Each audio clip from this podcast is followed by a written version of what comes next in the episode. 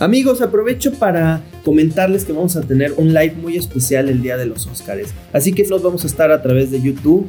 Eh, coméntenos sobre sus películas favoritas de este año. Los vamos a... Hola a todos y bienvenidos a Poplitics, el podcast que conecta al mundo del cine, las viñetas y las novelas con este que nos tocó vivir.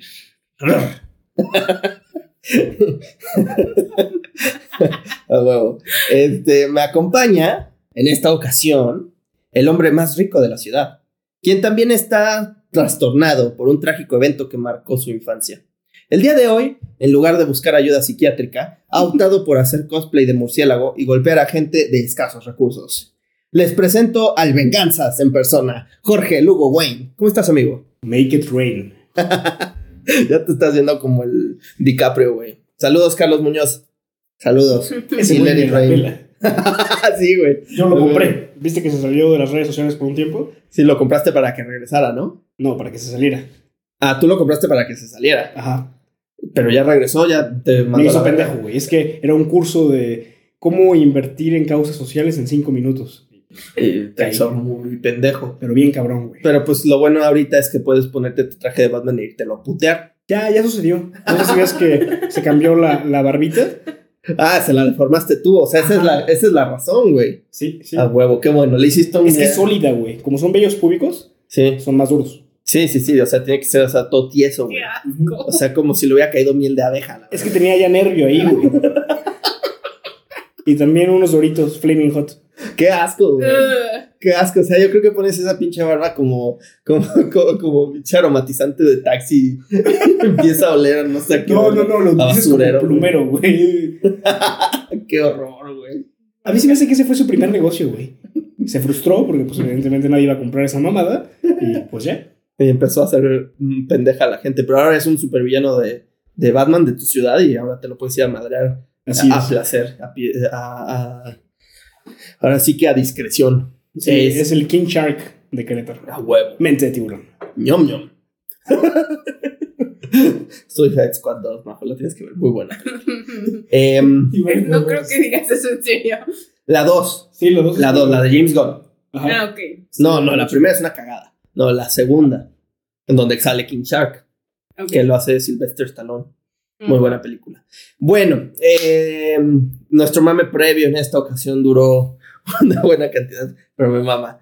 Eh, bueno, ya dejando un poco la parte irrisoria de, lado, eh, pues quería em- iniciar este, este episodio eh, pues mandándole un, un saludo y pues un signo de un poco de fuerza a las personas que salieron afectadas por lo que sucedió el, que fue el viernes, no sábado, el sábado pasado en el Estadio Corregidora, nosotros siendo de, de este estado, no vamos a decir el municipio, de Arroyo Seco, este, Yo soy Wimilpan, por favor. sí, de verdad hay niveles, ¿no? Sí. Pero bueno, nosotros siendo de este estado, pues nos apena mucho eh, ver esta situ- que esta situación suceda tan cerca de nosotros, es algo impactante. Eh, como les decíamos en el episodio de los asesinos seriales, eh, pues este- estas injusticias sociales son las que empiezan a, a convertir a la sociedad en esta olla de presión que de repente saca a relucir microexplosiones de ira y de resentimiento y de violencia.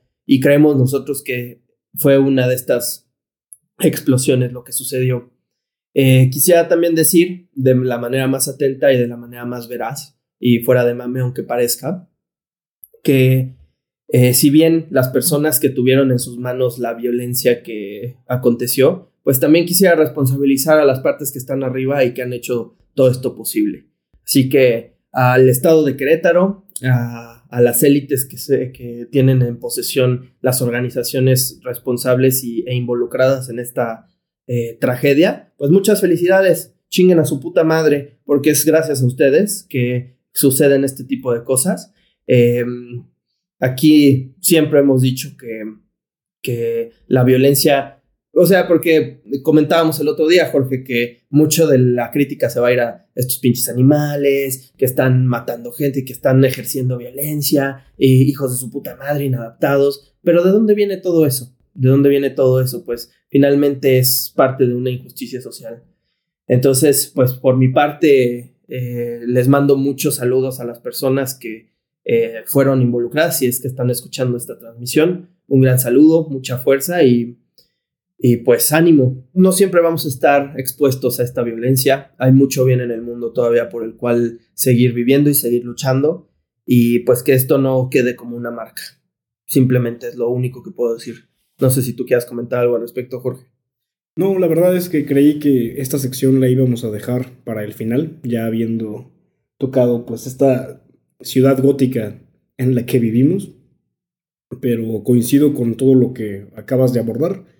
Definitivamente lo más sencillo sería demonizar y satanizar a las personas que definitivamente son responsables y esperemos que la ley sea justa con las sanciones que, que les vayan a otorgar, que en primer lugar sean las personas responsables las que paguen porque lamentablemente la, la, justicia en México muchas veces toma chivios expiatorios que quizá ni siquiera estaban relacionados con el evento en primer lugar.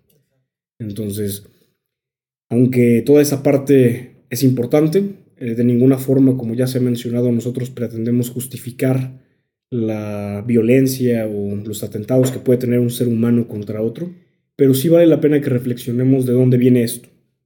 Eh, personas que tienen suficientes recursos para tener una vida modesta quizá, pero justa, con las cosas que se necesitan para subsistir, jamás van a poder ser comprados ni por dinero ni por narrativas pendejas como el fanatismo hacia cualquier tipo de, de emblema. Entonces, pregúntense de qué manera estamos tratando a un sector de nuestra población tan grande como para que reaccionen de esta forma. Exactamente. Y pues dimensionen los, los sentidos de pertenencia que, a los que, a los que se han afiliado. No les voy a decir que los dejen, posiblemente hay muchos a los que no piensan dejarlos y, e incluso en algunas esferas podría parecer irrespetuoso incluso pedirlo o plantearlo, pero cuestionenlo, simplemente lo dejo por ahí. Este tema, pues finalmente para no hacer de este episodio algo tan triste y tan trágico, pues es un abrebocas para la nueva producción de El hombre murciélago. Pero, antes de eso, sí me gustaría también eh, mandarle una mentada de madre a Patricio Curti. Eh, que se vaya a la chingada, por favor. Patricio Curti, chinga tu madre. Patricio. Hijo de, perra. Sí, porque se llama Patricio. Curti. Y, y pues bueno, eh, ya dejando, te digo, este tema de lado, del cual pues evidentemente se van a hacer algunas eh, reflexiones a lo largo del podcast, porque el tema creo que lo amerita, como tú bien lo dijiste. Eh, pues el tema sobre nuestra mesa es, de nueva cuenta, el nombre murciélago. Ese, eh, regresando al primer episodio de este podcast, muchas felicidades, chavos. Este va a ser un círculo perfecto de nueva cuenta. Vamos a regresar a este güey que nos hizo mentar tantas madres, que nos hizo que nos tumbaran de un grupo de fans de DC, chinguen a su madre ustedes, los que nos tumbaron, sin escuchar nuestros argumentos, váyanse a la verga. Eh, pero. Es pero, como te atreves, güey. A insultar a Batman. Pero esta película, para empezar, quiero decir que es lo que sucede cuando los realizadores de las películas escuchan Politics. pinche película, güey. Pareciera que, pareciera que lo que dijimos en ese episodio, güey, está puesto en una, en una pantalla. Es impresionante. Sí, sí, sí. Y, lo más chingón fue que esos comentarios ni siquiera vinieron de nosotros al principio, ¿no? Tanto tu acompañante como la, mía eh, hicieron ese, esa buena observación y, me dio mucha risa, ¿no? Porque afortunadamente sacamos el episodio antes de que la película se estrenara, entonces, pues ya contrátenos, ¿no? sí, nos, ya vieron, ya vieron que hacemos, que por lo menos nuestro análisis está, está a una cierta altura. Entonces. Matt Trips, un saludo, un abrazo también. Sí, sí, sí. Y Robert Pattinson también. Sé que mucha gente te tiró mierda durante este arduo proceso que implica convertirte en un personaje tan icónico y tan demandante a la hora de filmar una película. Muchísimas felicidades, lo hiciste de poca madre. Y pues que, y que vengan más en esta franquicia y que vengan más éxitos en tu carrera actoral. Muchísimas felicidades. Sé que no vas a escuchar esto, pero ven al podcast si es que lo estás haciendo. este, y bueno. Te invitamos unas chalupas. Así es. Unas arepas, aunque no seamos de Colombia. Eh, Encanto. Encanto. Aquí no se habla de Bruno. Eh, No, no, no.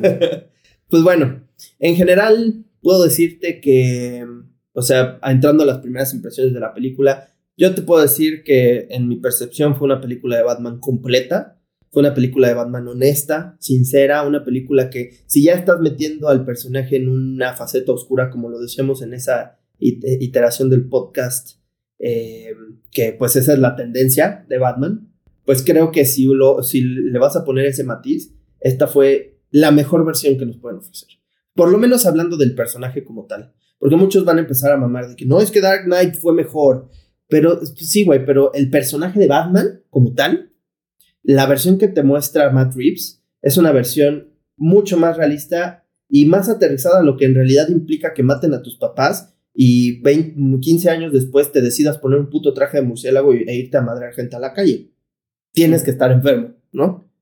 Es una versión muy sincera, definitivamente. Y como bien lo dices, es una película que le da el protagonismo a Batman. Porque Dark Knight definitivamente es una gran película, pero el protagonismo se lo roba el El Joker. Entonces, eh, creo que también hay que aprender a no comparar de forma nociva, porque evidentemente las comparaciones siempre van a estar ahí y está Sí. chido, pero creo que puedes disfrutar de todas las versiones que se te presenten y qué bueno que sean diferentes y qué bueno que las dos sean tan buenas que las tengas que poner en un, en un estandarte para, para compararlas. Sí, eso da para, para admirar la calidad de lo que se nos dio, ¿no? O sea, Sí. porque después de tanto tiempo que hemos visto a Batman en el cine, no por demeritar a Batfleck, pero pues para empezar no tuvo una película en solitario y en segundo lugar, pues caía en el mismo cliché del, del millonario que, ¿cuál es tu superpoder? Soy rico. Ay, güey. Sí, y me parece que la versión de Batfleck fue buena en su momento. Sí. nos mostró una versión que también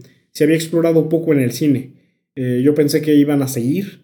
Eh, definitivamente está muy, muy inspirada en Batman Returns. Eh, Es más puteadón. sí, entonces, eh, pues, de nuevo, es bueno comparar para tener matices, pero de forma sana. No hay que agarrarnos del chongo para decir que Christian Bale es mucho mejor que Robert Pattinson o, o que, que el Vulture, se me fue su nombre. El este Michael Keaton. Michael Keaton, sí.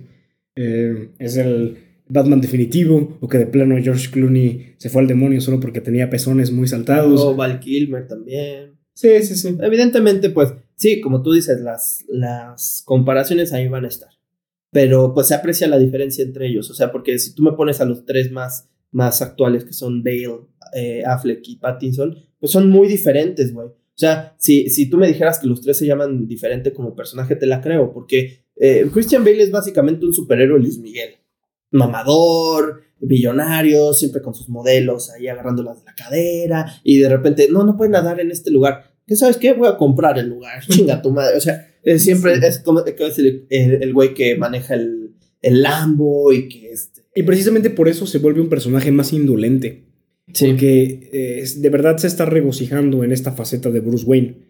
Y dices, güey, no mames, eh, no te ves tan afectado como para que estés haciendo lo que estás haciendo. Sí. Luego Batfleck es como este güey que ya, como lo decíamos en el episodio de la Liga de la Justicia, que ya entendió que no puede arreglar el problema.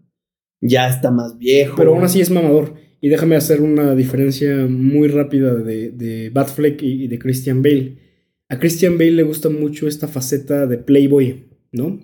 De, de personaje millonario, excéntrico. Y como que Batfleck, a pesar de que se nos mostró poco como Bruce Wayne, tiene esta faceta como de empresario, como de, de empresario que trata a todos sus empleados como familia, güey. ¿No? Tenemos ahí esas primeras escenas en Batman v Superman. Entonces, una clara diferencia entre esos dos Batman y el de Robert Pattinson es que a ellos dos sí les gusta ser Bruce Wayne. Y a Robert Pattinson definitivamente no le gusta. Y es que eso es más, es que eso va más conforme a lo que tendría que ser el personaje en cuestión al trauma. Sí. O sea, no, mm, sin, insisto, sin decir que uno es mejor que el otro, porque son distintos y, la, y el guion demanda que, que Christian Bale haga cierto Batman. Pero en esta ocasión, que es una película más centrada en Batman, porque las otras, como tú dices, o sea, el que el villano de Batman sea tan popular implica que muchas veces se robe las películas. Y aquí no. Aquí, si bien el villano es brillante, Sí. brillante, o sea, no mames, de verdad que a mí eh, me mamó. La película es Batman y, está explorando a Batman. eh, y, te, y explora tanto en lo bueno que está haciendo, pero también en los errores y también en su condición mental, porque a mí me fue muy reveladora la, la escena en la que llega a la, a la baticueva y se quita los pupilentes y empieza a escribir en su diario. Sí. Con los ojos todavía bien maquillados. O sea, ahí sí te está loco este cabrón. o, por- o sea, está trastornado. Lo que tiene es una obsesión muy grande, Sí. ¿no? Y era lo que decía en, el, eh, en, el- en ese episodio. O sea, que pareciera que Batman ve la cara del güey que mató a sus papás en cada una de las personas a las que se putea. Y siendo que en esta película nunca ve a quien asesina a los papás o por lo menos no se acuerda de quién es. O sea, es especialmente más el caso. Que pues la forma en la que se los madrea es... Sí, es brutal. A Ben Affleck se le celebró mucho durante un buen tiempo el hecho de que era un Batman también muy conflictivo. Eh, se daba de trancazos de forma bastante violenta y creo que con Robert Pattinson esa parte quedó totalmente opacada. La violencia que maneja este Batman es brutal y se presenta desde el inicio. Cuando están en el metro, pues se chinga a todos, ¿no? Sí, sí, no, es, o sea, es, es una, es, una, es un vistazo impresionante a una persona que está resentida. Me encanta, y también, o sea, como que pareciera que, que criticábamos mucho las películas de Nolan, que al final eh, Bale empieza a decir como, este, mi Batman es esperanza. Y como que esta película trata de justificarte luego por qué él trata de, de denominarse como esperanza. Porque antes sí es miedo, es venganza. Y, y esas escenas en donde aparecen los callejones oscuros y estos güeyes ven, eh, ven primero el reflector de Batman y luego ven la oscuridad de la calle, dices, ay, güey. Sí, se toma en serio a sí mismo. Creo que esa es una de las grandes bondades de esta película, que es honesta, es sincera, se voltea a ver en un espejo y se siente orgullosa de lo que está haciendo, porque está retratando a un héroe que atraviesa los claroscuros de, de un antihéroe también. Si no es por decir también que un villano, ¿no? Ya mencionamos muchas de las razones por las que creeríamos que Batman dentro de cierta óptica es un villano, pero en esta película tienes a un personaje sumamente introspectivo, que como bien dices, tiene un diario, porque necesita analizar, necesita racionalizar lo que está haciendo. Sabe bien que frente a, los ojos de cualquier persona se vería como un loco. Y de hecho la policía eh, en Ciudad Gótica lo considera como, pues eso, un vigilante loco. Entonces, de alguna forma, el que, que mm, Bruce Wayne se siente después de estas sesiones nocturnas a escribir lo que sucedió, es esta forma de racionalizar lo ocurrido. Sí, otra cosa que es muy, muy impresionante es que la película es tan realista que la única versión, o sea, la única razón por la cual cabe que, que haya un güey disfrazado de murciélago que se esté codeando con un policía como Jim Gordon es porque realmente la ciudad está al borde de, de ser una ciudad fallida, güey. O sea, Gótica en esta, siempre habíamos dicho en ese episodio que Gótica es un nido de ratas. Sí. En esta película lo dejan, pero, o sea, no, no, no dejan nada en el tintero. güey. Todo, o sea, Gótica realmente es esta ciudad horrible, llena de basura, de porquería, siempre oscura. O sea, como que sí te quieren poner que este güey vive en una ciudad incorregible, casi, casi. E incluso de repente la eh, Catwoman dice en, en algunas situaciones, esta ciudad no se puede salvar, esta ciudad ya está condenada, güey. Sí, e incluso Batman lo dice en algún punto, la ciudad se está consumiendo a sí misma. Entonces, eh, creo que también le dan mucho ese protagonismo que le había faltado en las otras películas de Batman a la ciudad. Porque de alguna forma Ciudad Gótica es lo que permite que Batman nazca. Entonces, eh, me gustó mucho eso, eh, el papel protagónico que le dieron a la ciudad y, efectivamente esta corrupción evidente que hay. Sí, tú decías en, en ese episodio, vamos a hacer muchos paralelismos al, al Es necesario. pero tú decías que él como que su mentalidad era, esta ciudad me dañó y por eso tengo que estar aquí repartiendo putazos. Y esto se pone, el, el- al principio de la película es impresionante cómo te describen esto a nivel eh, lenguaje cinematográfico, porque pues sí, el güey está buscando venganza. Sí, pues Y él se dice de esa venganza y la gente le dice venganza. Sí, Venga- pero, no, encantó, güey. pero no solo es venganza contra el vato que mató a sus papás, es venganza contra la ciudad, güey. Venganza contra las calles, venganza contra la gente que... O sea, porque dice, quiero corregir esta ciudad, pero al principio no es tanto que eh, quiero corregir la ciudad por la gente, sino quiero corregir la ciudad porque, pues sí, o sea, porque, porque es por, por venganza. Sí. Porque, porque la escena final es, es, es muy conmovedora en el sentido de que el, el, cabrón finalmente entiende que no se trata de la ciudad, se trata de la gente. O sea, cuando está él con la bengala guiando a la gente, ahí tú te das cuenta que este pendejo finalmente entendió que el objetivo de lo que tendría que estar haciendo es la gente, es, es proteger, no es vengarte, ¿no? Y se maneja muy bien todo ese desarrollo que dices durante la película, porque en muchas partes Batman se nota como este verdugo, como este juez constante hacia las decisiones que toman las personas sin darse cuenta de por qué se tomaron esas decisiones. Se lo dicen muchas veces a Selina. Oye, es que tu amiga se juntó con estas personas, tomó malas decisiones, ¿no? O, oye, eh, tú qué onda, ¿por qué estás haciendo esto? ¿Por qué estás trabajando en este bar y, y tu intención es nada más robarle a la gente? Y, y, es como de, a ver, cabrón, evidentemente tú estás en una situación sumamente privilegiada. Eh, sí, sí. Selina eh, no sabe que él es Bruce Wayne, pero bueno, si ves a un cabrón vestido de murciélago con el traje y el coche que tiene este güey, pues sabes que es de No, aparte sí hay una línea en la película que le dice, se nota que tienes dinero, güey. Sí. Pero no por lo que trae puesto, sino por cómo habla. Sí. ¿no? Por lo fácil que es para él Yo, yo juzgar. pensaría que también tiene que ver un poco el cómo va vestido, porque hay un lenguaje cinematográfico entre el traje que ella trae y el que trae Bruce Wayne.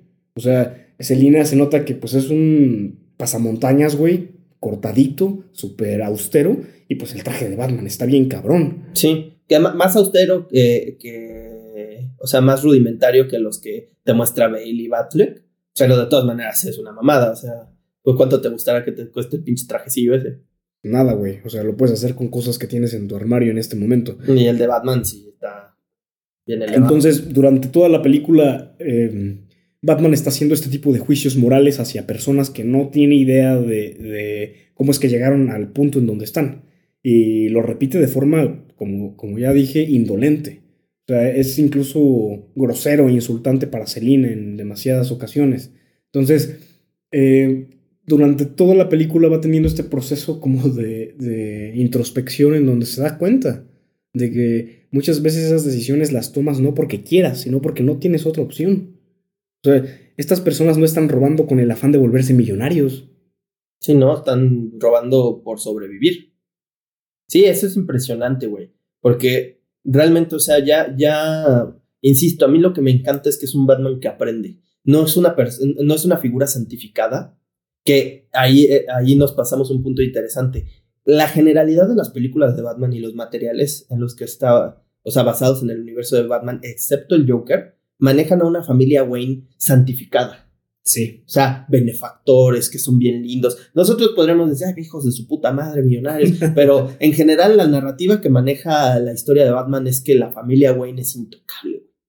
O sea, son bien lindos, tienen su empresa y tienen su mansión, pero son bien dadivosos y a huevo. Y, y pues, pues este güey hereda todo y por eso se puede comprar su trajecito, ¿no? Sí. Bien, mi rey. Este. pero, pero aquí, tanto en Joker, en Joker es más crudo y más evidente, ¿no? Pero en esta película finalmente te ponen a una familia Wayne que es, es- que es egoísta. O sea, si quieres, al final, como que Alfred trata de, de decirte, no, tu, tu papá era un buen hombre, pero, pero pues se encontraba en una situación eh, súper comprometedora y estaba protegiendo a tu mamá. No, no estaba protegiendo a tu mamá, estaba protegiendo su reputación, güey. Eso es clarísimo. Sí, ahí lo único que, que a mí me hubiera encantado es que dieran un giro un poco más profundo, porque al principio yo te decía, eh, güey, hubiera estado genial que le dieran más protagonismo a Arkham, ¿no? El asilo, o sea, este psiquiátrico, que parte del dinero que permitió que esas dos familias llegaran al punto en donde están fuera con base en lucrar de, de- de estas personas que necesitaban atención médica. Nada más las tenían ahí como animales. Sí, ¿no? en una especie de prisión. Eh, no ahondaron mucho en eso. Y sin embargo, creo que el lenguaje narrativo que manejan te lo da a pensar. Sobre todo si conectas un poco con eh, la película del Joker. Que aunque ya han dicho muchas veces que no podrían conectarse por muchas razones, eh, se sienten en una misma atmósfera. Creo que las dos películas son lo suficientemente honestas como para poder tener esta interconexión. Entonces, bueno, pues eso ya es una cuestión un poquito más de, de analizarlo. Pero a mí, a mí sí me pareció grandioso. No sé, yo no sabía he leído algunos cómics de Batman, sí. Definitivamente no me consideraría un experto. He leído de los eh, Joke. más populares, sí. Eh, pero yo no sabía que Marta era un Arkham. Sí, no, yo tampoco, ¿eh? Yo tampoco. Eh, no sé si lo pusieron para esta película, igual y ahorita el, si hay un fan de Batman que, que, que sepa que no es así se está retorciendo y nos está llamando pendejos. Pero no, yo nunca, eh, tampoco había escuchado que Martha Wayne fuera Arkham. Y sin embargo me parece un movimiento grandioso. Porque Fantástico. tienes, tienes eh, estos dos lados, ¿no? Como esta cara del empresario más pulcro que podría ser Bruce Wayne. Te digo, Alfred sí lo redime en algún punto diciendo que eh, era para proteger a su familia y la chingada, que nada que ver con la campaña, ¿no? Que pues bullshit. Eh, pero definitivamente el mero hecho de que se mencionara a, a Marta como un Arkham, pues dices, ah, cabrón. Sí, ya empieza a sentar un precedente muy interesante. Si ya habíamos dicho que evidentemente eh, Industrias Wayne no había llegado hasta donde estaba por ser una empresa socialmente responsable, pues no se puede decir más de Arkham, ¿no? Explotando la enfermedad mental de tantas personas. Y aún más cabrón, me pareció que Marta tuviera también una enfermedad mental, güey. Porque eso lo puedes conectar también con la propia enfermedad mental que puede tener Bruce Wayne no diagnosticada. Y que aparte el papá tratara de ocultarlo, güey. O sea, yo entiendo que puede que, haya una protección hacia ella y que, él intentaba como que no se supiera. Igual tenía que ver con la época porque antes la salud men- mental estaba un poco más eh, remitida, sí. ajá, y remitida a que si padecías de tus facultades mentales. Eso es un loquito, güey. Ajá, Se- eras- se- te señalaba de una forma muy despectiva. Pero de todas maneras, si tú eres la persona que viene a cambiar Gotham, pues evidentemente empiezas desde casa, güey. Y, y, y dudo que sea una, una solución, o sea, porque te plantean que, esté desespera, que está desesperado, pero, pero no mames, irte con el, con el pinche kingpin de la ciudad. Sí, se pudo haber manejado de mejor manera. O sea, que Si, no si hubiera tenido unos buenos asesores de narrativa, podría haber agarrado esta enfermedad que tenía Marta precisamente para sumarle a, a sus propuestas, tener una mejor calidad humana con las personas que sufren este tipo de, de afecciones mentales. Y transformar el asilo a algo más benévolo. Pero precisamente por eso creo que no se hizo. O sea, metiéndonos un poquito a, a- a la piel de los personajes, yo creo que Arkham ya tenía esta fama. Porque pues Arkham siempre ha sido este lugar culero. Entonces, eh, precisamente por el posible trato que habían recibido ya todas las personas que estaban internadas ahí, el que Marta también hubiera tenido como este tipo de afección y que definitivamente no lo hubieran internado ahí, pues se volvía como esta paradoja empresarial, ¿no? Sí, sí, sí, sí, totalmente. Y aparte, aparte, eh, pareciera que mm, ese es el punto en el que, o sea, es muy interesante porque parece que ese es el punto en donde este güey, eh, Bruce Wayne, deja la venganza. Porque ya empieza a ver que el, el asesinato de sus papás fue algo mucho más complejo que simplemente estar caminando en la calle y que llegara un güey que los matara. Sí. O sea, que su papá también tiene que ver con su muerte misma, güey. Gran frase también la que colocan en esa pared, ¿no? Los pecados del padre también son los pecados del hijo. Sí, es impresionante. Final. Y, y eso también cabe mucho en la narrativa de que este güey también desprecia un poco la vida del millonario y desprecia ser Bruce Wayne, tanto por la, por la enfermedad mental que claramente él también tiene. No sé si también tenga que ver algo con que su mamá también tenía alguna enfermedad y claramente el trauma que vivió, ¿no? Sí. Pero, pero pues sí, o sea, aparte de toda esta situación que él claramente no sabía antes de empezar a, a reformular su figura narrativa como, como héroe, pues nunca, mencionábamos que nunca, nunca le gustó ser Bruce Wayne. O sea, va al, al velorio del, del alcalde y se ve incómodo. Sí, sí, sí. O sea, muchos dicen que, que es muy emo. Y hasta yo dije en el episodio de, de Batman, no lo dije para Robert Pattinson, pero dije que Batman es muy emo. Entonces me mamó que ahorita le digan tanto emo a este Batman, porque Batman siempre ha sido emo, güey. ¿No? Yo Sí, no- porque no- le da hueva arreglarse. Sí, O sea, eh, hay esta escena en donde el mismo Alfred le dice, oye, güey, tienes que ponerte los gemelos, no mames. Eres Sí. un Wayne, tienes que mantener el legado de la familia. Entonces, ah, que por cierto, qué culero. ¿qué- lo que le dijo, ¿no? De que tú no eres mi Tú papá. no eres un güey, ¿por qué te puse de estas madres? Como Sí, tu papá me las dio, pinche irrespetuoso de mierda, mucoso, Lo conocí más que tú, güey. Toma eso. No, no es cierto. No lo tomo. Sí, me pareció muy bonita esa escena en general. Creo que la música que, que se produjo para esta película también está muy bien lograda. O sea, sí es una música que se va a quedar. O sea, hace rato la estaba tarareando. Y, y yo también la, la he tenido. la he tenido en mente. Eh, eh, me gusta mucho. Sobre todo también esa cancioncita que pusieron para, para el, el, funeral. De hecho, en el score se llama así, ¿no? El funeral. Eh, no sé, maneja unas notas muy padres. No sé yo mucho de música, pero sí, es muy el soundtrack me gustó. Muy triunfal, pero a la vez muy oscuro. También me encantó como este policía Martínez. en, Martínez. En la primera escena donde van a, a investigar eh, pues el asesinato del alcalde. Eso también me pareció algo bien loco, porque generalmente las películas de Batman siempre empiezan con un asesinato menor, ¿no? O sea, alguien relativamente importante muere. Pero aquí no, güey. Desde el principio ya sabes que esto va con todo, porque acaban de matar al alcalde, güey. Sí, no, siempre no es la figura más grande de la ciudad. toda la ciudad. Exacto. Entonces llega Batman a, a, esta escena del crimen y recibe este repudio de parte de los oficiales. Tienes esta escena del señor con la cabeza de cebolla o Sí. calabacín. No soy experto en frutas y verduras. Pero da a entender que muchos de los villanos en la ciudad, muchos de los criminales, ya tienen esta filia por utilizar máscaras. Entonces, cuando Batman llega a escena, están analogando a Batman también con un villano de la ciudad. Dicen, Gordon, what the fuck, güey. O sea, ¿por qué permites que este güey entre a esta escena del crimen? Y Martínez lo manda a la verga. Entonces en el funeral me dio mucha risa. Que, que, le di a la bienvenida. Oh, señor Wayne, ¿cómo está? Bruce, hola. luego, luego pensé en toda la bola de pendejos que le andan condonando sus mamadas a Salinas Pliego, ¿no? Que por cierto, chingue a su madre, pinche señor decrépito. Bienvenido, señor Salinas Pliego, chingue también a toda su puta madre. Igual Jeff. Este, pero sí, o sea, pero al mismo tiempo como que yo siento, digo, esto ya medio lo, lo saco un poquito de mi cosecha, pero pareciera que Bruce Wayne quisiera que Martín, digo, Martínez vale verga, ¿no? Pero este, quisiera, quisiera que Martínez y cualquier otra persona viera a Batman como ven a Bruce Wayne. Porque Bruce Wayne es una persona, es, es, una personalidad prestigiosa simplemente por el apellido. Sí. Pero a él claro. le caga. Y Batman es quien es realmente él y a todo mundo le caga, ¿no?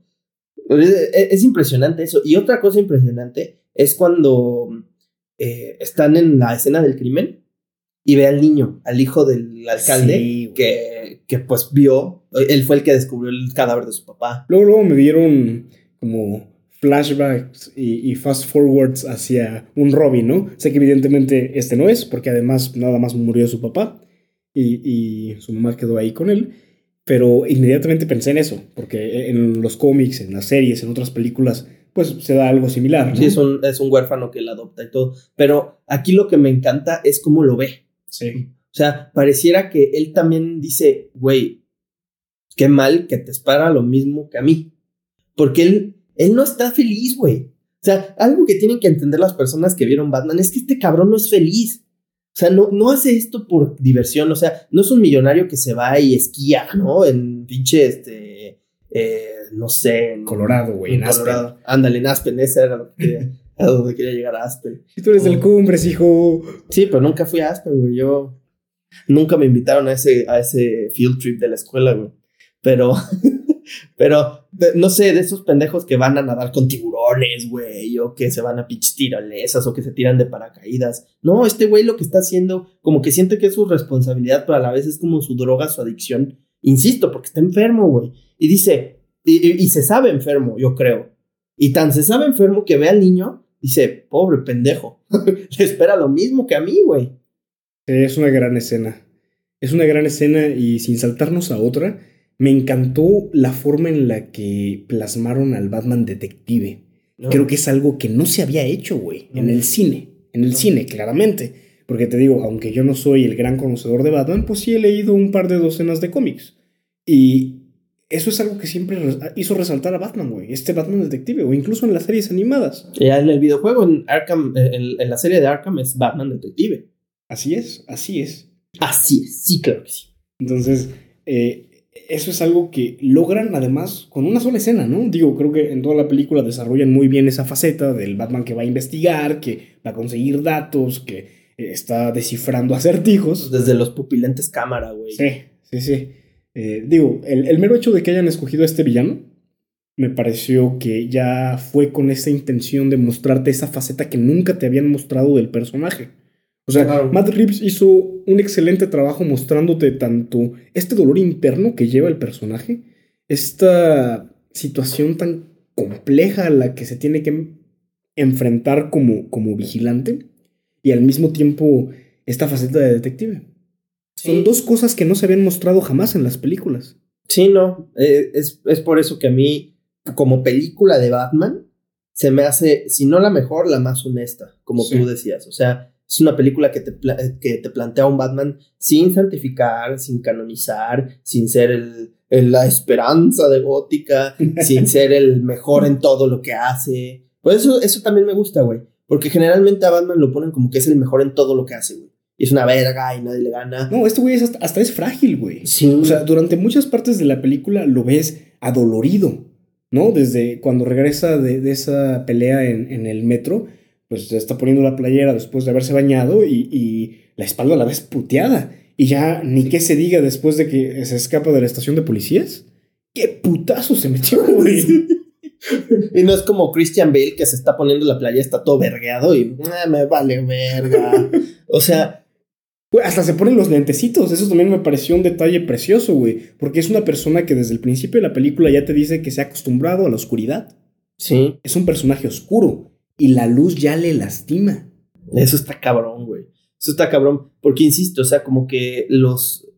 Sobre todo hablando del, del Batman de Christian Bale, siempre parece como que sí le afecta lo que le sucede.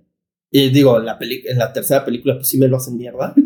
pero, pero en general, como que siento que, que al final te ponen esta narrativa de que todo mundo se la pela.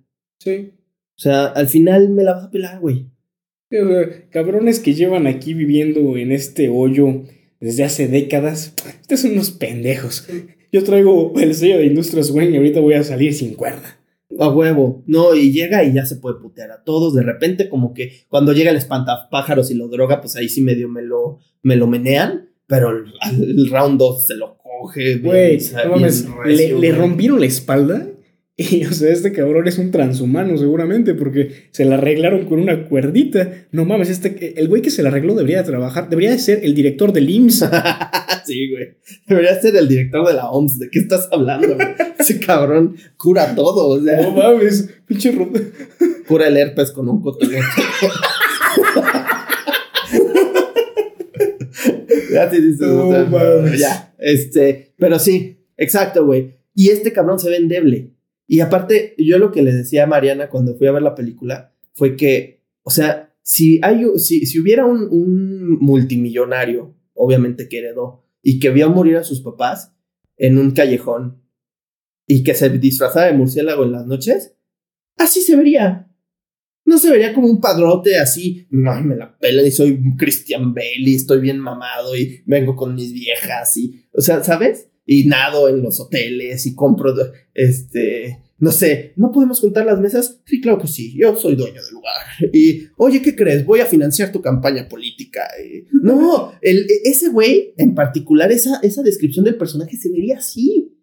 O sea, se vería amargado, melancólico, decaído, güey. Con un traje que le vale verga. O sea, porque se ve el traje que trae, no es el trajecito Slim Fit que trae pinche Christian Bale ahí, bien Armani. mm, No, es ¿no? un traje que encontró en uno de los 30 closets que había No, en su este, casa. güey. este cabrón se puso el traje que se puso su papá en su graduación, güey. Probablemente. O sea, y en ese entonces se utilizaban más bombachos. sí, no, este güey se le ve holgado, se ve que le vale verga. El peinado, güey. No está, no, no está como todo echadito para atrás. Se nota bien que no se ha ido a cortar el cabello desde hace un buen Sí, rato. no, todo el pelo en la jeta. O sea, es un desastre, güey. Es un desastre. Se ve que es Por eso es persona- gracioso cuando se acerca Falcón y le dice, ah, miren, el príncipe de la ciudad, güey. Y lo volteas a ver y ya, cabrón. Ese, ese es el príncipe de la ciudad. sí, no, y es que eso es brillante, güey, porque sí se vería así. Se marca muy bien la línea, que estaba muy difusa, y sobre todo lo mencionamos durante el capítulo de Batman es un pendejo, ahí no podías contrastar tanto o de manera más profunda entre un Tony Stark y un Bruce Wayne, ¿no? Con Sí. lo que se nos había mostrado hasta ahora. O sea, tú decías, ¿sabes qué? Un Robert Downey Jr. no estaba tan lejos de un Christian Bale, güey. O sea, obviamente están los matices y eh, uno tiene un poquito más de seriedad que el otro, pero bien serían intercambiables. O sea, ambos Sí. podrían cambiar de papel y te la crees. Sí, millonarios mamadores. Sí. Y aquí, Punto. como bien dices, güey, se nota que este cabrón está sufriendo. Sí, es que eso es brillante, güey. O sea, hasta se me pone la piel chinita. güey. no, neta, güey, porque eh, de verdad, qué buen puto trabajo de guion y de, y, y de, y de producción en general y de actuación, güey. Sí, el, el lenguaje cinematográfico desde el principio ya es impresionante. Sí. ¿no? Esta primera escena donde hay un asaltante con cabeza de cebolla, te vamos a decir el cebollín, Pinche Eh, cebollín, güey. Ven al podcast. que se ve aterrado, güey. Casi lo atropellan, de hecho, nada más por ver la señal. Y Batman lo dice, el miedo es una herramienta. Y Sí. es algo que criticábamos mucho en la primera iteración de este podcast. sí. Güey, eres un cabrón que estás perpetuando el status quo a través de estas herramientas que utilizan los peores estados. Pero aquí ya te deja claro que no lo hace a propósito, güey. No. O sea, eh, no, no por justificarlo, sigue siendo un pendejo Batman de la primera iteración, este, pero ni por contradecirnos, porque en la puta vida nosotros nunca nos equivocamos. No, no es cierto. No me contó. Obviamente sí nos equivocamos, pero, pero aquí no lo sabe, güey. Aquí se nota que lo necesita, que lo ocupa, que es él. Sí. O sea, mismo dice el acertijo al final, güey. Y O sea, ya eso es algo La, máscara que, que tú te pones no es para ocultar quién eres, sino para poder mostrar lo que verdaderamente eres. Y ahí ya venimos, ya nos vamos a, a- a este tema lleno, el villano. Ya, ya, ya hicimos, ya le pusimos todos los, todos los honores y los palmarés que merece esta versión de Batman. Ahí están, de verdad. eh, no, no, no, no voy a decir que es la mejor para no. Yo sí a la chingada. para no. Porque yo prefiero una película honesta que una película grandilocuente. Y Christian Bale hizo un gran trabajo. Christopher Nolan, ni qué se diga, güey. Hans Zimmer, por favor. Son grandes películas. Están en mi repertorio de películas de superhéroes favoritas, definitivamente. Pero esta película es honesta. Y a este punto de mi vida prefiero honestidad. Entonces, para mí, para mí, sí es el mejor Batman que he visto en la, la pantalla grande, güey. Yo lo voy a mencionar como el más honesto. Y sí lo es. O sea, si, si realmente quieres traer a un Batman a la vida, es Robert Pattinson.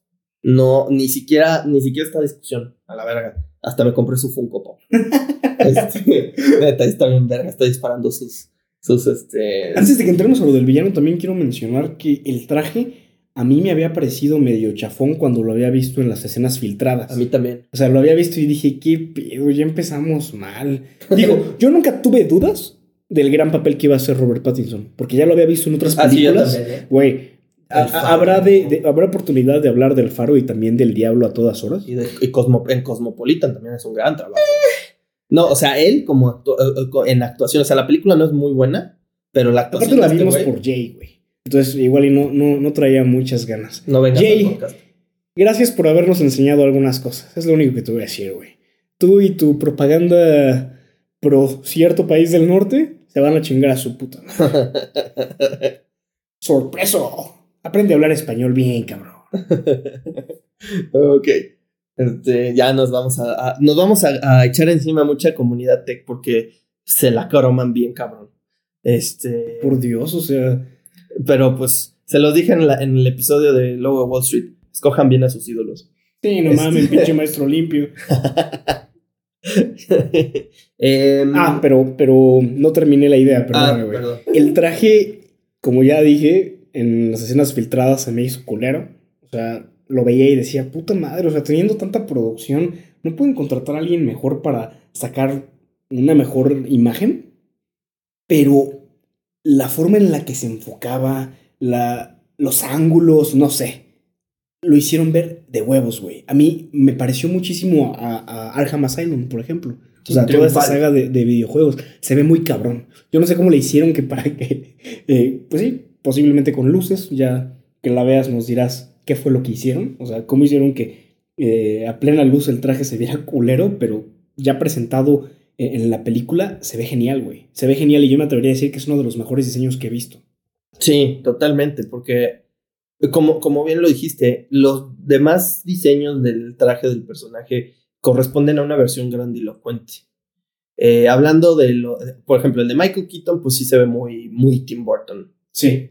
Muy Tim Burton, muy de goma y, y pues ahí corriendo se ve bien cagado, ¿no? Que va a estar interesante saber qué traje le ponen ahora que va a regresar para The Flash. Sí. Y luego el de Bale se ve.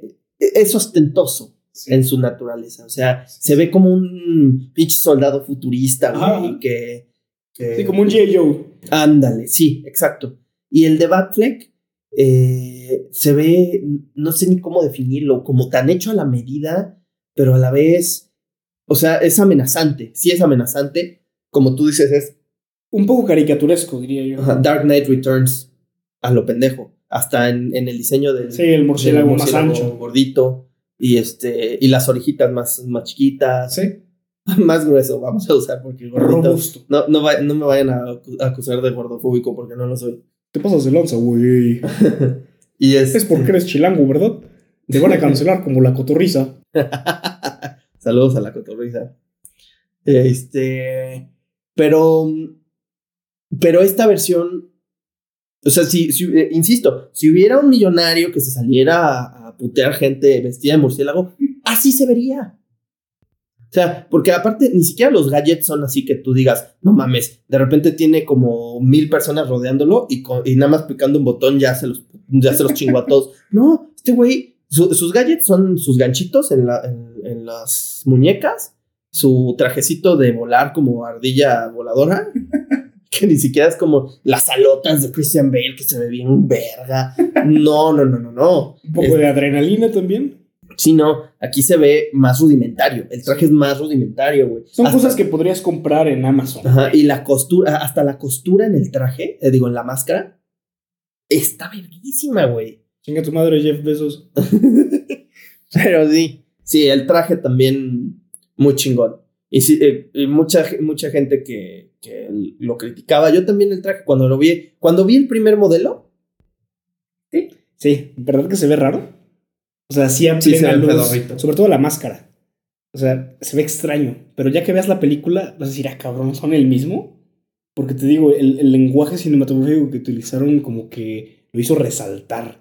Esta escena en cuan- cuando, entra por primera vez a el bar del pingüino y, y se empieza a putear gente con las luces rojas, dices, ay, güey, o sea, sí me empezó a dar cierta adrenalina también a mí. hay otra cosa que, que hicieron muy bien, fue, la- fue la coreografía de las peleas, porque el Batman de... a- el Batman Christian Bale sí todavía se ve medio torpe. Sí.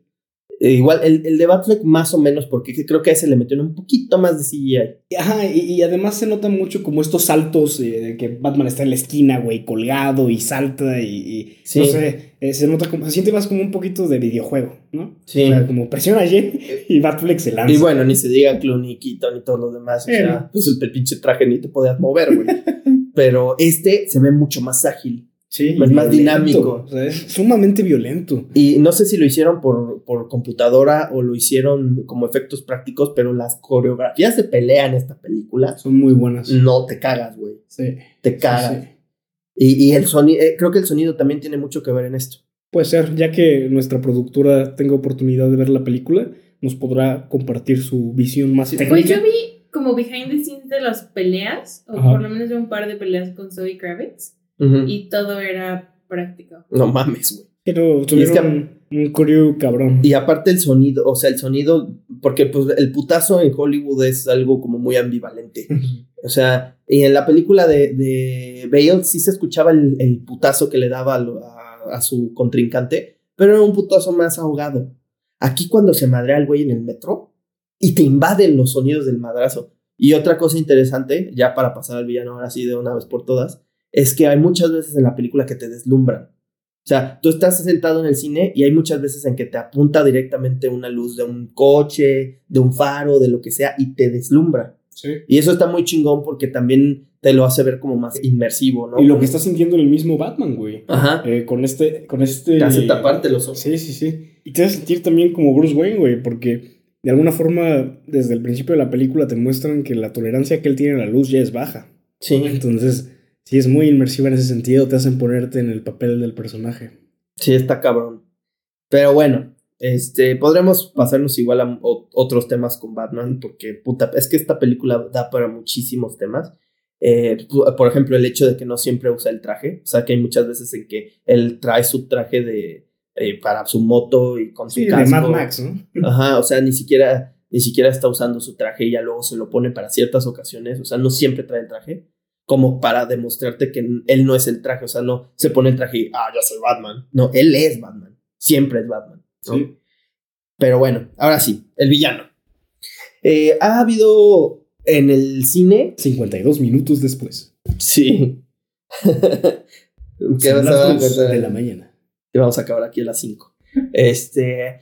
Ha habido, que yo recuerde, dos iteraciones importantes del acertijo en el cine. La primera fue la de los 60 con Adam West, que no me acuerdo ni quién chingas lo hizo, Y con Jim Carrey. y la de Jim Carrey. Sí. Que las dos Son caricaturescas, son- ajá, irrisorias, totalmente. Burloncitas. Bueno, ajá. La, pues Jim Carrey, pues es Jim Carrey, güey. O sea, no. Hasta le pagaron para hacer Jim Carrey disfrazado del acertijo. Hasta hace sus chistoretitas. Y ay, jajaja. y Esa es la máscara, güey. Ándale, sí. Y ni siquiera te da como esa. O sea, yo cuando jugué, por ejemplo, el videojuego de Arkham, Ajá. Ya lo vi como alguien más antisistema. Más, eh, más con un discurso anarquista. De quiero, qui- quiero eh, exponer a la gente, a, a las élites de esta ciudad y a los criminales, ¿no? A los criminales de cuello blanco. Pero pues en el cine nunca habíamos visto algo así. Y llega esta versión a, a romperle la madre a todo, porque realmente hasta que lo atrapan, hasta que viene toda la escena de, del meeting político de la nueva alcaldesa y todo, toda la película, y lo dice Batman, güey, están jugando el juego del, del acertijo del Riddler, ¿no? Eso es impresionante porque es un, eh, es un villano que hasta cierto punto controla la trama sin estar ahí, ¿no? En muchas, de la, eh, en, en muchas partes de la película. Entonces, a mí me impresionó mucho la, la, la interpretación de Paul Dano. Muchas felicidades a ti también, ven al podcast, güey. Este, pero es impresionante cómo la película está construida de tal forma en la que este güey finalmente adquiere un protagonismo sin estar ahí, insisto, pero al mismo tiempo te deja, el, eh, te deja un mensaje como, como si, de nueva cuenta, como si el equipo de Publitix hubiera estado ahí. O sea, es impresionante. El, el mensaje de este güey es que la ciudad está siendo jodida por, los, por, por las altas esferas. Sí. O sea, regresando un poquito al tema de lo del estadio que sucedió. O sea, aquí- podemos ver el acertijo. Ese es, el, ese es el, el discurso del acertijo. Lo que les dije al principio, ese es el discurso. No quiero, no quiero que esto parezca como que estoy emulando el discurso de un villano de película, pero sí, efectivamente, muchas veces la, la responsabilidad de lo que sucede en la, a nivel violencia en las ciudades como Gótica o, pues, al parecer, Querétaro, ¿verdad? pues finalmente vienen La de un- ciudad más infame de México en este momento, güey. Ajá. Y finalmente viene de un eh, de una injusticia cuyos culpables están arriba, güey. O sea, son gente que igual y no le puedes probar que fueron a, a prostíbulos y todo, como en la película de Batman, que pues ahí se enchoriza medio, a media administración de gótica el, el acertijo, pero sí, e- efectivamente puedes, puedes dilucidar una, pues una complicidad, porque no me quisiera meter mucho a especulaciones, nada más voy a dar esta, esta, este dato que comentábamos al principio, bueno, antes de que se prendieran los micrófonos. Este, si hubiera un solo muerto en, esa, en, en, en lo que sucedió en el estadio, habría que pagar gobernación, habría que pagar Club Querétaro, con quien esté en eh, de CEO de Querétaro, tú sabes quién eres, eh, habría que pagar eh, La Federación la Mexicana de Mexicana de Fútbol, e incluso en una de esas hasta, hasta presidencia, güey. O sea, fue un hecho de verdad. O sea, tú ves los videos y dices, güey, tanto, o sea, eh, están viendo todo el, el pedo de Ucrania y la chava esta pintándose media cara así, bien linda, y luego la otra toda jodida. Pero pues no mamen la violencia que estamos viviendo aquí. Y luego, para que sea algo tan, tan, tan gráfico, yo sé que las imágenes gráficas en México pululan y muchas veces no se muestran, pero pululan. Pero esto fue un- una explosión mediática. Es que es un espacio en donde uno creería que ese tipo de cosas jamás sucederían. Sé que México y el fútbol tienen una historia muy larga en donde este tipo de situaciones se han dado varias veces además. Pero a este punto de- del juego, yo pensaría que ya no sucedería. Y sucedió.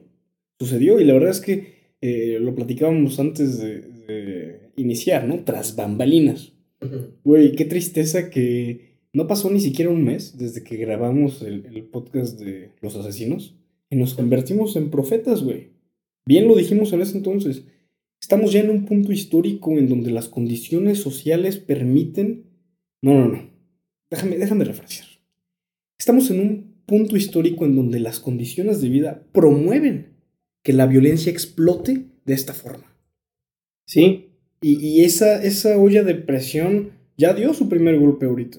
Y no va a ser la última, tristemente. Me da, me da de verdad tristeza decirlo. Pero esto que sucedió en Querétaro se da todos los días, en lugares tal vez no como un estadio, pero sí todos los días. O sea, regresando a este tema, qué triste, ¿no? Que, que pareciera que solo una tragedia puede opacar otra tragedia, güey. Pasamos del COVID a posibilidad de, de guerra mundial y ahorita lo único que cambió un poco eh, el tema nacional fue esta tragedia eh, en el Estadio Corregidora. Sí, y finalmente, o sea, lo decíamos en ese, en ese episodio como que hay microexplosiones, que los asesinos seriales eran microexplosiones de violencia. Tristemente tengo que decir, y sin minimizar la tragedia que fue, esto es una microexplosión, güey. Porque las macroexplosiones van a estar muy cabronas y ustedes ya lo pueden ir viendo. O sea, y no, insisto, mm, sin restarle responsabilidad a la gente que tiene sangre en las manos, tienen que darse cuenta de verdad, tienen que darse cuenta de verdad de la gente que realmente es responsable, que es la misma gente que administra nuestra, nuestra vida como ciudadanos. Sí, con promesas de renovación. Creo que eso es algo que, que el acertijo menciona durante muchos momentos de la película y que quizá y por más que sí tuvo un gran protagonismo, no fue el suficiente. A mí me hubiera gustado que ahondaran aún más. En el mito de la renovación. Sí, sí, sí, porque digo, al final le dan la vuelta por este lado de, ah, es que eh, todo mundo estaba mamando de ahí, ¿no? O sea, el fondo de renovación de donde sacaba la mafia, de donde sacaba el mismo estado, de donde sacaba quien tú me digas, güey. La estación de policía. Todos estaban drenando de ahí. Mm. Pero a mí me encantó esta idea de, de, güey, dense cuenta, no puedes construir sobre podrido. Y toda la narrativa oficial que se maneja hoy en día va por ahí. Ah, vamos a renovar. Ah, es que el sistema capitalista está mejorando, güey. Ah, sí, es que las empresas ahora tienen conciencia también y le regalan flores a algunas personas en ciertos días y en otros a otros. Ay, qué Y buena se onda. ponen certificaciones de empresa socialmente responsable. Güey, y no mames, también invitan pizza de vez en cuando. No, no mames. Ah, qué Y regalan playeras, güey. No mames. qué cambios tan vergas. O sea, aquí te está demostrando precisamente del infantilismo en el que estamos viviendo, en donde ev- evidentemente nuestro sistema ya colapsó. Ya colapsó, güey. Porque, como bien dices, de ninguna forma queremos que se piense que estamos tratando de justificar a, a las personas que cometieron estos ilícitos Totalmente. pero sí es necesario entender de dónde viene. O sea, una persona que tiene todos sus, sus necesidades, sus pirámides de Maslow cubierta en lo más básico, jamás, jamás, jamás va a ser algo así, güey. ¿No? Salvo que tenga un problema mental, ¿no? Pero sabemos que esos son los casos contados. O sea, realmente en Sí, el mundo de, no los asesinos, de, de los villanos del mundo real, la mayoría son creados por su misma comunidad, güey. Y eso es algo que la gente no se está dando cuenta. Y, y ahora sí hay que señalar directamente a los responsables. No es eh, el vecino que tienes tú el que está generando esto. Son nuestros líderes, es nuestra élite. O Sí. sea, es nuestro Patricio Turki. sí, y, y finalmente atrás de Patricio vienen un chingo de personas que también perpetraron esto. O sea, este, mm, ese pedo de ocultar la inseguridad de un Estado en pos de traer más inversionistas, que eso promueve también la separación de las clases y promueve la creación de más personas que tienen un chingo. Es que esa es la renovación de la que habla el acertijo, güey. O sea, e- el Patricio Curti ya se iba a Suiza eh, antes de que sucediera esta tragedia. Y pues obviamente traer esta, este panfleto de inversión extranjera que en Querétaro lleva siendo nuestra bandera desde hace años, ¿no? ¡Ay, Bombardier, qué chingón! Pero, güey, ¿a costa de qué? O sea, ¿están regalando el territorio? A nada. Y encima estás vendiendo mano de obra barata que, que va a ser explotada. O sea, es que, güey, no, no sé por qué la gente no entiende que los millonarios solo se hacen de dos formas, güey. Solo de dos formas. Y quien no lo vea de verdad, véase al espejo, a los ojos directamente y pregúntese si tiene un gramo de, de cerebro. O heredas o explotas gente, güey. Sí, o heredas o abusas. No hay otra. Tienes razón. Tal vez si no solo sea explotar gente, es abusar.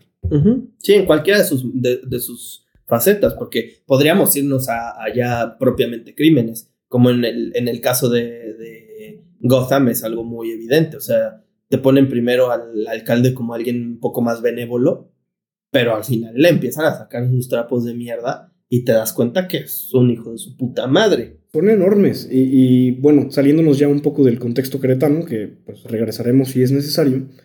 En la mañana estaba viendo un episodio de Los Simpsons mientras trabajaba, antes de que se me cortara el internet. Infinitum, no chingues. Em, Dios Lim. Y me dio mucha risa porque, pues obviamente las series conforme van avanzando, pues sí se van alejando quizá un poco de su inicio, ¿no? Pero eso a mí no me parece algo negativo, simplemente están transformándose como Sí. cualquier cosa que, es, que está viva, güey. Sí, no sean puristas, no mamen.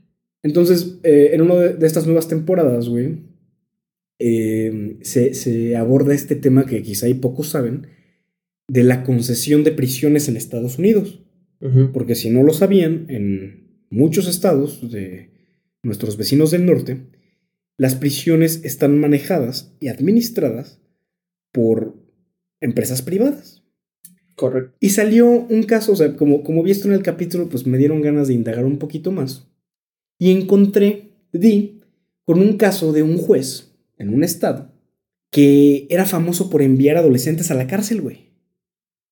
O sea, y por mamadas, ¿eh? O sea, te estoy hablando de delitos menores, de, de cosas Sí, hurto en tiendas, son mamadas así. menos, ¿eh? O sea, estamos hablando de vandalismo, o sea, de cosas que sinceramente no ameritan prisión. De hecho, la prisión como concepto a mí nunca me ha parecido algo muy inteligente, pero bueno, ese es un tema muy largo. Sí. El punto es que después de algunos años se enteraron que el, el reformatorio juvenil le había pagado a, a este juez 25 millones de dólares o una cantidad así obscena para mandar niños de hasta 10 años, güey, a este reformatorio. Entonces, la riqueza a este punto en el que estamos viviendo, y, y por favor recuerden que no es lo mismo prosperidad que riqueza obscena, que es a la que nosotros nos referimos. Sí, por supuesto. Esta riqueza obscena está manchada de sangre, de alguna forma. Siempre. O sea, tanto el dueño de, de Gallos de Querétaro como nuestro líder estatal, Patricio Curti, tienen ese dinero no por ser personas honestas. Sí, no. No mames, y de ahí tú puedes ir a mil élites, hasta pues es la iglesia católica. Detrás güey. de esto, güey, detrás de O todo sea, esto que detrás del ostento hay sangre. No mames, o sea, ha de haber una mierda, Fácil y güey. claro. Sí. O sea, tú crees que tienes tanto puto varo porque eres la mejor persona del mundo. No, güey, Eso esto es no es una puta telenovela, güey. Es que entiendan. Y eso o es sea, lo que te venden igual en las narrativas de los productos que, que se hacen en este país, que si eres millonario es porque te lo mereces. Y no es cierto, güey. No es cierto. Ya dejen esa mamada. Es que aquí sí vamos a aplicar su, su noción de es una simple fórmula matemática. Tienes recursos finitos, güey. En una sociedad, si esos recursos finitos son acuperados por un solo grupo, ¿qué le vas a dejar a los demás? Es así de simple, güey. Y así es como está funcionando el mundo. Sí, no, es que no mamen. Eh, villanos como el acertijo, que insisto, no es como ponerse del lado de él ni de para, para que no empiece el pinche mame, pero. No, Pero sí sí hay te- que. eh, al César lo del César, güey. Y los argumentos que tenía eran buenos. Es como de Yuna Bomber, güey. O sea, Ándale. definitivamente. Ted Kaczynski erró al haber perpetrado estos actos terroristas. Pero Lean su argumentación su, su descripción de la sociedad moderna, de la sociedad industrial, es fantástica y es acertada. Además, quiero recordarles que eh, el gobierno norteamericano, no queremos mencionarlo mucho porque pues sí queremos que nos renueven la visa, eh, expuso a Ted Kaczynski al MK Ultra, güey. MK Ultra que hoy también está plasmado en las redes sociales que ustedes consumen, que nosotros consumimos también. Entonces, En la guerra psicológica. tenemos que aceptar que todos los vicios que hoy vemos en las ciudades góticas en donde vivimos están relacionadas directamente con las personas que suben cercas en sus colonias para que no entren estos criminales. Playera que tengan. Completamente. Y mm, por eso a mí la figura del acertijo en esta película se me hace tan brillante, güey. Porque no solo es un loquito, que finalmente te das cuenta que es un personaje torturado por la vida, que lo decíamos, es, un, e- es una víctima de sus circunstancias, totalmente. Y finalmente adopta este alter ego criminal, pero es un... Es un criminal... eh, eh, por ejemplo, yo lo equipararía a un... a un Punisher. Es un justiciero. O sea, el, el, el acertijo nunca fue un, un villano como tal de que "Ah, quiero ver al mundo arder. No, no, este güey lo que quería era exponer, o sea, traer un, un- una definición de justicia, si quieren un poco torcida, porque al final su objetivo es destruir la ciudad. Ese es su objetivo, por eso, por eso la inunda. Sí. Finalmente él no pierde su batalla, él de hecho la gana y la gana de manera aplastante. La inunda y también convoca a sus cuates de Reddit de la Asociación del Rifle. De, eh, saludos a, a el señor Monarca. El Sí, Monarcas. Gra- Gracias, gracias por tus aportaciones a, a dicha asociación. Qué chingón que Le sigues dones. haciendo mucho bien al mundo, güey. Qué chingón que dones a una asociación que, que Que promueve la violencia. Está, está generando tantos problemas en un país vecino en lugar de que ayudes a tu comunidad, cabrón. O sea, y todavía lo subes a Instagram como si fuera algo que celebrar. Sí, No mames, si señor estuvi- Monarcas. Si, si estuvieras este, donando a UNICEF, la crítica nada más vendría a lo malinchista, pero aquí se te, se te nombra de malinchista y pendejo, güey. Te Entonces- pasas de verga, eh, o sea, la neta. Ah, Toma mejores decisiones con tu dinero, es lo único que vamos a decir, güey. Dinero que además ni siquiera te ganaste, cabrón. ok, ya. Este. Señor Monarca, chinga tu madre. Chinga tu madre, señor monarca. Pero, insisto, el, el acertijo de, de, de, de Paul Dano, escrito igual por Matt Reeves, eh, refleja igual un descontento muy importante. Sí. Una persona que la situación de la que viene es paupérrima, como, o sea, porque no dimensionamos, siento que muchas veces no dimensionamos eh, cuánta gente realmente, qué tan realista es esto. Muchas veces lo ves y dices, ay, pobrecito. Pero no sabes cuánta gente realmente viene de un background muy, muy parecido a él. Ve- vayan a ver la tragedia del corregidor y van a ver cuántas personas más o menos vienen, ta- o tal vez vienen, no me voy a poner a generalizar, pero pues posiblemente vienen de un, de un, este, de un contexto parecido. Y este güey... peor a veces. Ujú. Este güey finalmente lo que hace es, em, pues, manifestarlo. Y usa su inteligencia prodigiosa, porque es, evidentemente, es una persona muy inteligente, para exponer esto, ¿no? Sí. Y a mí me gustó mucho también esta conexión que plantea con el mismo Batman. En Sí. The Dark Knight también ya se había sugerido, pero creo que lo sostuvieron más Muy del sobado. peso, exacto, del peso que ya había en los cómics, ¿no? De decir, ay, Batman y el Joker, ah, son dos piezas de- del mismo rompecabezas, o sea, creo que no ahondaron bien, es un concepto interesante, por supuesto, pero jamás se, se exploró. Y acá lo hacen de forma excelente, porque al final el acertijo te dice, güey, si yo hice todo esto, fue porque tú existes, cabrón. Porque tú me diste la certeza de que yo podía agarrar esta máscara y crear una plataforma de caos. Sí, está cabrón. Porque al principio pareciera que el personaje del acertijo es muy antagónico a Batman por las cartitas que le va, bueno, los acertijos que le va dejando las tarjetas. Y al final que tú te des cuenta que lo, lo que quería hacer era agradecerle por haberlo inspirado. También, a- aparte de que le, a- le abre los ojos a este güey, dice, ay, güey, ¿qué estoy inspirando realmente? Sí. O sea, ¿seré yo parte del problema? Finalmente creo que es cuando se lo pregunta. Y otra cosa que me parece fantástica, o sea, muchos están equiparando la escena del, del interrogatorio en la película de Nolan entre el Guasón y, y Batman y esta.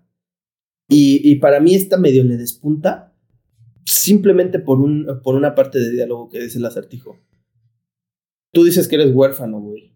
Tú no sabes lo que es ser huérfano. Cabrón, vivías en una torre de lujo con vista al parque, viendo a todos por encima. Huérfano es dormir en un cuarto con 10 personas. 30, güey. A 30, 30 personas adicto a, a una droga para poder entumecer un poco el dolor. Eso es ser huérfano. O sea, ser huérfano es realmente sufrir, güey. Evidentemente el personaje de Batman sí es sufrido, pero que llegue y te diga a este güey, güey, no, tú no tienes idea de lo que es sufrir a ti. Te mataron a tus papás. Pobrecito. Mírame a mí, cabrón. Yo, yo no tengo papás y además, mira lo que soy. Soy miseria, güey. O sea, esto es la miseria. Así se ve la miseria, güey. Realmente. Y finalmente es una versión de Batman más torturada todavía. Sea, porque aparte de, de lidiar con la, la ausencia de figuras, de una figura paterna y materna, está lidiando con la miseria. Y verga, verga el peso que, que eso conlleva. Y aparte, eh, cómo, lo, cómo lo, lo refleja la actuación de Paul Dano y los diálogos de Matt Reeves y de la otra persona que no recuerdo ahorita cómo se llama. Soberbio, magistral, güey. Yo insisto mucho eh, en esta noción de la renovación que maneja durante toda la película. O sea, es insistir en que necesitamos, estamos viviendo en una situación radical. Necesitamos también respuestas radicales. Y por radical no, no me refiero a, ah, vamos a volvernos anarquistas todos y... No mames, que... No, güey. Pero sí tenemos que plantearlos el si de verdad vamos a seguir con este mito de que el capitalismo funciona, güey. Y si vamos a seguir con este maniqueísmo estúpido de que si en el momento en el que yo critico el, el, capitalismo ya me convertí en un socialista, cabrón. O sea, creo que ya es un momento para que tomemos un poco más de madurez y nos demos cuenta de que el edificio está en llamas y que o nos vamos a quemar todos aquí adentro o nos vamos a salir y vamos a construir otro. Exacto, exacto. Eh, y pues, ¿qué más decir? O sea, creo que creo que se abordaron todos los puntos que se debían abordar. Sí. Eh, Yo solo mencionaría como pieza extra que me encantó la dinámica que tenía Selina con, con Bruce. Eh, ah, sí, totalmente. es excelente, o sea, la interpretación de, de Zoe Kravitz es muy buena. Me gusta también mucho este personaje que adopta para, para darle madurez a Batman también, porque eh, ya lo dijimos, pero se nota mucho lo ignorante que es. No soberbio, creo que eh, en este caso no es soberbio, es ignorante nada más, y lo decíamos Sí. en otras ocasiones. hasta Estas cierto punto personas... idealista. Sí, hasta cierto punto. Los millonarios, eh, los dueños del capital, los gobernantes son o ignorantes o soberbios. Y en este caso creo que Batman es una persona ignorante, pero es consciente de su ignorancia hasta cierto punto y eso es lo que le permite aceptar lo que va aprendiendo durante este camino del héroe que se le plantea en esta cinta. Entonces, Selina a mí me pareció también una pieza fundamental. Creo que retrata muy bien la vida que muchas personas pueden llevar. eh, una figura eh, parental ausente, eh, la muerte posterior de esa, de la, la figura que sí, sí tenías, el abandono de tu comunidad, eh, el que personas que no tienen ni idea de la realidad en la que están viviendo, tanto ellas como otros, te vean para abajo. O sea, Selina me encantó el papel que, que tiene en esta película.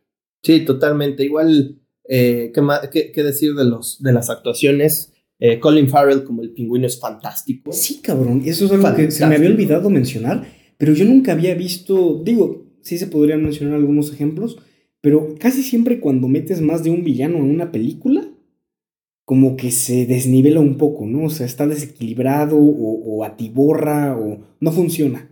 Pero aquí el pingüino como especie de, de introducción a, a un villano que se está creando, es, es grandiosa, güey. O sea, a pesar de que no es el villano principal, funciona. eh, no opaca de ninguna manera al acertijo. Está ahí, creo que como personaje, no de fondo, pero algo parecido. Y funciona muy bien. Sí, aparte, y tiene sus, su- sus eh, gajes eh, luminosos, su, su pequeña escena cómica donde se está burlando de, de Gordon y de, y de Batman sobre que no saben hablar español. O sea, La racha la raza salada. O sea, realmente las se ve que todas las personas que estuvieron involucradas en este proyecto se comprometieron y se comprometieron bien cabrón. Entonces, pues como fan de Batman, aunque, aunque no parecía en nuestro primer episodio, pero lo dijimos en el primer episodio que somos fans de Batman, entonces ese disclaimer Y, ya se creo que esta película plantea esta nueva pregunta, ¿no? Quizá Batman ya no es un pendejo. ¿no? Quizá. Será más que le tira a la pendejez ignorante que le tira a la pendejez soberbia de, del mamador Salinas Pliegón, ¿no? Sí, pero lo que te digo es que, que por esta película se abre este interrogatorio de Batman ya no es un pendejo por el hecho de que sí se cuestiona, güey. Y creo que todos estos personajes a los que constantemente mandamos a la chingada eh, no lo hacen. Y encima presumen de no hacerlo. Sí. O sea, mm, Y este güey forma parte de esa, de, de esa categoría, pero no se ve como parte de esa categoría. Eso es algo muy importante. sí. Muy, muy importante. Entonces, aquí es Batman ya no es un pendejo y el, signo de interrogación es el signo de interrogación del acertijo. Porque lo vale. Eh, e- insisto, como fan de Batman, de verdad aprecié mucho la película. Fue algo fantástico, fue espectacular. Es una película que pueden disfrutar todas las personas. Sí dura un chingo, pero, pero es una película que te mantiene al filo del asiento. Sí. O sea, la, la, la primera vez que la ves se, se disfruta bastante. Es una película muy bien construida, muy bien llevada, muy bien todo. Entonces, eh, 10 de 10, chavos. Muy buena película. Gran batimóvil. Majo, ven a ver. Ok. Por favor. Sí. Por el amor de Deus. Y a Robert Pattinson también, ya lo habíamos mencionado, muchas felicidades. Yo te sigo tu carrera actoral desde esos tiempos de Cedric Diggory. Eh, y, y me da mucho gusto, sé que quizá, y, y no lo has dicho públicamente, pero yo sé lo mucho que significaba para ti interpretar a un personaje murcielaguesco chingón. Entonces, Ya que dejaras al otro que brilla, ¿no? qué bueno, qué bueno, felicidades, güey. Y seguiremos viendo tus películas porque hasta ahora has demostrado ser un gran actor. Muy comprometido. Pues un abrazo y ven al podcast. A huevo. Todos, todos los involucrados en esta película vengan al podcast, aunque no quepan aquí. Este, aquí los aceptamos, a ver, a- a- vemos cómo. Este, pues bueno, chavos, eh, muchas gracias de nueva cuenta por estar eh, esta tarde de, no vamos a decir el día, eh, porque es secretismo y misterio y súper signo de interrogación del acertijo. Este, ¿Probaste Pero- las palomitas del acertijo? no, es que las de Rufles no las puedo dejar, güey. A mí me gustan más las de chips. Pero eh, una de las personas con las que fui a verlo la primera vez sí pidió las de el acertijo y sabían como los chetos estos de, de colmillo Ah, parecidos. No, yo. eh, este, palomitas de Rufles también vengan al podcast, las amo. Bien cabrón. Eh, insisto, muchas gracias a los dos por acompañarme en este día eh, y hablar acerca de esta película que realmente me encantó. Me encantó, me encantó, me encantó. Pero pues bueno, esto ha sido todo. Mi amigo y amante de los acertijos, Jorge Lugo, Majo de la Guardia en los controles y su servidor, les decimos gracias. Nosotros nos vamos, pero no sin antes dejarles un acertijo que los dejará pensando por días. Agua pasa por mi casa, cata de mi corazón. ¿Qué es?